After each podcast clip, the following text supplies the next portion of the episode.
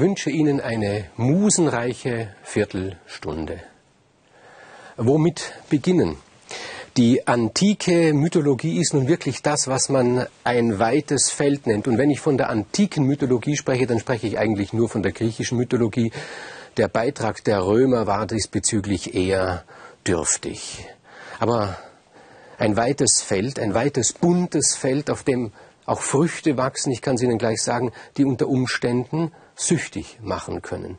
Nur eben, es ist ein sehr unübersichtliches Feld. So erscheint es einem. Viele Namen, ein Haufen Namen sind da, viele Geschichten. Und dazu kommt, dass diese Geschichten auch alle noch ineinander verstrickt sind. Die Verwandtschaft der einzelnen Personen untereinander hat einen so enorm hohen Grad. Wer soll da durchschauen? Und man könnte resigniert sein. Aber es ist im Prinzip völlig egal, wo Sie beginnen. Sie können irgendeinen Held herausnehmen und sich von ihm aus sich dann allmählich die ganze Mythologie zusammenstückeln. Denn diese Geschichten sind nicht stringent nach einer äh, Dramaturgie gebaut, solche gibt es auch, sondern das Ganze hat die Form eines Netzes. Aber trotzdem, womit beginnen? Es läge natürlich nahe, man fängt mit dem Anfang an, also mit der Entstehung von Himmel und Erde, Gaia und Uranus. Das möchte ich aber nicht. Ich kann Ihnen auch sagen, wieso. Denn bevor wir überhaupt erfahren, wie Himmel und Erde entstanden sind, möchten wir doch wissen, wer uns diese Geschichten alle erzählt. Es sind die Sänger und ich möchte mit den Sängern beginnen und dort stellvertretend für alle anderen Sänger möchte ich mich dem größten aller Sänger widmen, nämlich Orpheus. Und nun gleich einen Tipp für den Anfang. Wenn Ihnen ein Held begegnet in der griechischen Mythologie, so ist es dringend nötig, immer nachzufragen, wer war denn sein Vater, wer war seine Mutter, auch vielleicht wer war sein Großvater, seine Großmutter. Denn die Griechen haben sich vorgestellt, dass Seele, dass Psychologie etwas ist, was sich zusammensetzt aus all dem, was den Helden mitgegeben wurde. Wer war also der Vater des Orpheus? Es war kein geringerer als Apoll. Und Apoll ist ja auch der Gott der Musen. Und die Mutter des Orpheus war nun tatsächlich auch eine Muse, nämlich Calliope. Wir kennen diese Muse. Erinnern wir uns dran, wie beginnt Homer die Ilias. Dort steht, singe, o Muse, den Zorn des Achill. Und diese Muse, die dort helfen soll, den Zorn des Achill zu besingen, das ist Calliope, die Mutter des Orpheus. Also diesbezüglich hat er schon einiges mitgekriegt. Nun muss man sich aber bei den Helden auch immer weiter fragen, was außer ihre, ihre genetische Vorbedingung hat er noch mitgekriegt? Was für eine Waffe? Und Orpheus ist ein Sänger, das heißt in diesem Fall, was für ein Instrument. Das ist sehr, sehr wichtig. Die Lyra. Die Lyra. Die Lyra ist die Vorläuferin unserer Gitarre. Aber was heißt das, die Lyra? Die hat er bekommen von seinem Vater Apoll. Und der Apoll hat sie wiederum bekommen von seinem Halbbruder Hermes. Und das ist eine Geschichte, die lohnt sich, dass man sie erzählt. Hermes war ein ganz gewiefter Gott, ein sehr frühreifer Gott. Schon bereits eine Stunde nachdem er zur Welt gekommen ist, hat er seine Wiege verlassen, ist vor die Höhle gekrochen und hat sich die Welt angesehen. Und da sieht er als erstes ein merkwürdiges Tier. Ein Tier, das ein Haus auf dem Rücken trägt oder ganz falsch, das aus einem Haus besteht, nämlich eine Riesenschildkröte, die hat sich bewegt und Hermes, dieser Wiffeknopf, der hat sich gedacht, wenn sich etwas bewegt, dann will ich doch wissen, warum bewegt sich das? Was ist da innen drin? Das tun ja die Kinder bei Uhren, die nehmen sie auseinander, diese Uhren. Und so hat der Hermes eben diese Schildkröte auseinandergenommen. Er hat ihr den Hals umgedreht und hat sie aufgerissen.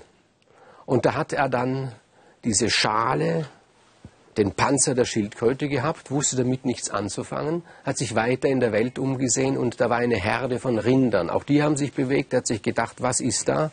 Hat eines genommen, ein Rind. Man dürfen, wir dürfen nicht vergessen, da ist er vielleicht gerade eine Stunde alt, vielleicht eineinhalb Stunden alt, dieser kleine Hermes. Hat das Rind erwürgt, hat es auch aufgerissen, hat den Darm herausgezogen. Nun hat er also die Schale, den Panzer einer Schildkröte und einen Darm. Und hat er den Darm über den Panzer der Schildkröte gespannt und das hat Laute von sich gegeben, aber Hermes, der konnte damit nichts anfangen. Aber diese Rinder, von denen er eines geschlachtet hat, die haben seinem Halbbruder Apoll gehört und um ihn zu versöhnen, hat er dieses Instrument, von dem er gar nicht wusste, was es ein Instrument ist, dem Apoll geschenkt. Und der Apoll, der hat schon feine Töne daraus geholt. Und damit war das erste Instrument, das erste Saiteninstrument erfunden. Und das war eben das Instrument, das der Apoll seinem Sohn Orpheus geschenkt hat. Orpheus war wirklich der größte Sänger. Es heißt, wenn er zu singen begonnen hat, zu spielen begonnen hat, dann seien die Vögel gekommen, haben sein Haupt umkreist und die Fische seien aufgesprungen aus dem purpurnen Meer. Aber nicht nur das heißt es, sondern es seien auch die Bäume auf ihn zugegangen. Weit entfernte Bäume hätten sich selbst entwurzelt und seien auf ihn zu marschiert, um ihn zu hören. Und auch die Steine seien aus dem Meerboden aufgestiegen, um ihn zu hören. So ungeheuer schön, hat wirklich ungeheuer schön, hat Orpheus gesungen. Und das war auch eine Waffe, ich habe das vorhin schon gesagt. Heute sehen wir in der Musik etwas Liebliches. Damals hat man schon gewusst, auch die Musik militärisch einzusetzen.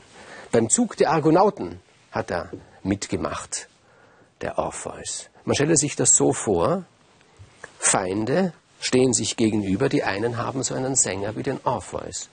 Nun, bevor der, der Waffengang beginnt, beginnt der Orpheus zu singen. Er singt so wunderschön, dass die Feinde niedersinken, die Waffen fallen lassen und ihm zuhören. Das ist doch einfach. Dann sammelt man die Waffen ein und man hat den Krieg ganz einfach gewonnen. Das haben die Argonauten ausgenützt. Sie haben den Orpheus mitgenommen auf ihrer großen Fahrt. Und dann und hier beginnt die Geschichte, für die Orpheus eigentlich berühmt ist. Wenn ich Sie frage, was assoziieren Sie zu Orpheus, so bin ich mir sicher, Sie werden darauf antworten, natürlich Eurydike. Als Orpheus vom Argonautenzug zurückkam, hat er Eurydike kennengelernt und er hat sich verliebt in sie und sie hat sich verliebt in ihn. Und von nun an hat er sich geweigert, öffentlich aufzutreten. Er wollte nur noch für seine Geliebte Eurydike singen und spielen. Und eines Tages begab es sich, dass Orpheus nicht zu Hause war, irgendwelche Besorgungen erledigen musste. Eurydike war allein. Sie spaziert hinaus auf das Feld, schaut sich die Blumen an. Sie war ein sehr, sehr sanfter Charakter. Sie hat zum Beispiel eine Blume erst dann gepflückt, wenn die Biene schon den Honig abgesaugt hat. Und da wird sie beobachtet von einem Mann. Es ist Aristaios, ein berühmter Mann übrigens, er hat die Imkerei erfunden. Er hat den ganzen Götterhimmel mit Honig beliefert. Er hat auch das Bier übrigens erfunden, wollte damit Dionysos vom Markt verdrängen mit seinem Wein, das ist ihm aber nicht gelungen. Und Aristaios sieht Eurydike, läuft auf sie zu. Dieser Mann sieht merkwürdig aus, hat einen Hut. Vor diesem Hut ist ein, ein Netz gegen die Bienen. Das wusste aber Eurydike nicht. Sie lief davon, schnell, hat nicht geachtet, worauf sie tritt, tritt auf eine Schlange, wird von der Schlange gebissen und als Orpheus zurückkommt, ist seine Eurydike tot. Und ein ungeheuer Jammer erfüllt sein Herz. Er macht sich auf den Weg nach Süden. Er weiß, im Süden des Peloponnes gibt es einen Eingang in die Unterwelt. Er möchte seine Eurydike herausholen. Er singt die schönsten Lieder, die er kann. Und er erweicht sogar das Herz des Charon. Der Charon, das ist der Fährmann, der die Toten über den Styx hinüber in die Unterwelt führt. Und Charon verstößt gegen ein Verbot. Er darf niemand Lebenden hinüberlassen, aber den Orpheus lässt er. Und nun ist Orpheus in der Unterwelt. Und er singt. Und er besingt die Herzen, was dann übrig geblieben ist von den Schatten in der Unterwelt. Hades hört ihm zu. Persephone, die Königin der Unterwelt, hört ihm zu. Und schließlich entscheidet Persephone, du darfst deine Eurydike mitnehmen. Hades allerdings schränkt das gleich ein. Er sagt, du darfst sie mitnehmen, aber du darfst keinen Blick zurückwerfen. Orpheus geht als erster, Eurydike hinter ihr her. Und dann sehen sie schon das Licht der Welt, die liebe Sonne am Horizont. Und da dreht sich Orpheus um. Niemand weiß warum. Bis heute ist ein Rätsel. Immer wieder hat man darüber nachgedacht, warum hat er das getan? Es wäre nicht notwendig gewesen. Und er verliert Eurydike für immer. Und nun ist sein Herz gebrochen. Er will nie wieder eine Frau ansehen. Er gründet einen Männerorden, schottet sich ab.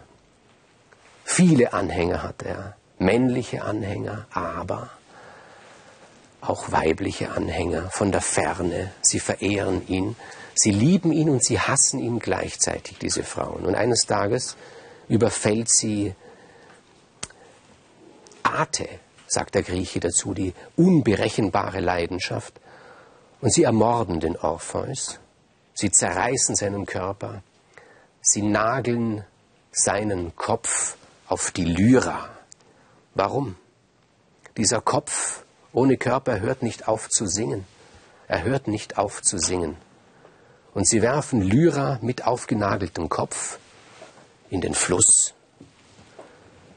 Und der Kopf des Orpheus, immer noch singend, wird den Fluss hinuntergetragen ins Meer und über das Meer, bis er schließlich auf der Insel Lesbos landet.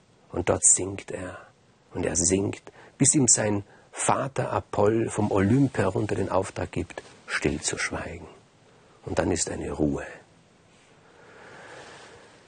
Aber es gab viele Nachfahren des Orpheus, die sich wie er mit Mystik beschäftigt haben. Mystik ist etwas, was die Griechen nicht gerne gehabt haben. Es hat zwar die ersten zwei Buchstaben sind gleich von Mythos und Mystik, dennoch sind die einander gegenüber wie Nordpol und Südpol. Das haben die Griechen nicht gerne gehabt, das Rätselhafte. Der Mythos ist ja eigentlich etwas Aufklärerisches. Aber diese orphische Spur zieht sich doch durch die ganze griechische Geschichte und auch durch den ganzen griechischen Mythos hindurch. Und noch eine kleine Anekdote am Schluss. Es heißt, an dieser Stelle im Fluss, an der, bei dem Fluss, an der Orpheus erschlagen wurde, soll später eine Frau einen Knaben geboren haben. Und es heißt, dass dieser Knabe der vielleicht größte reale Sänger der Antike war. Es war Homer. Und dieser Homer, der wird all diese Geschichten dann zusammenfassen, denn was Orpheus geschrieben hat, diese Lieder, das wissen wir nicht, die sind alle verloren gegangen. Aber was Homer geschrieben hat, das wissen wir.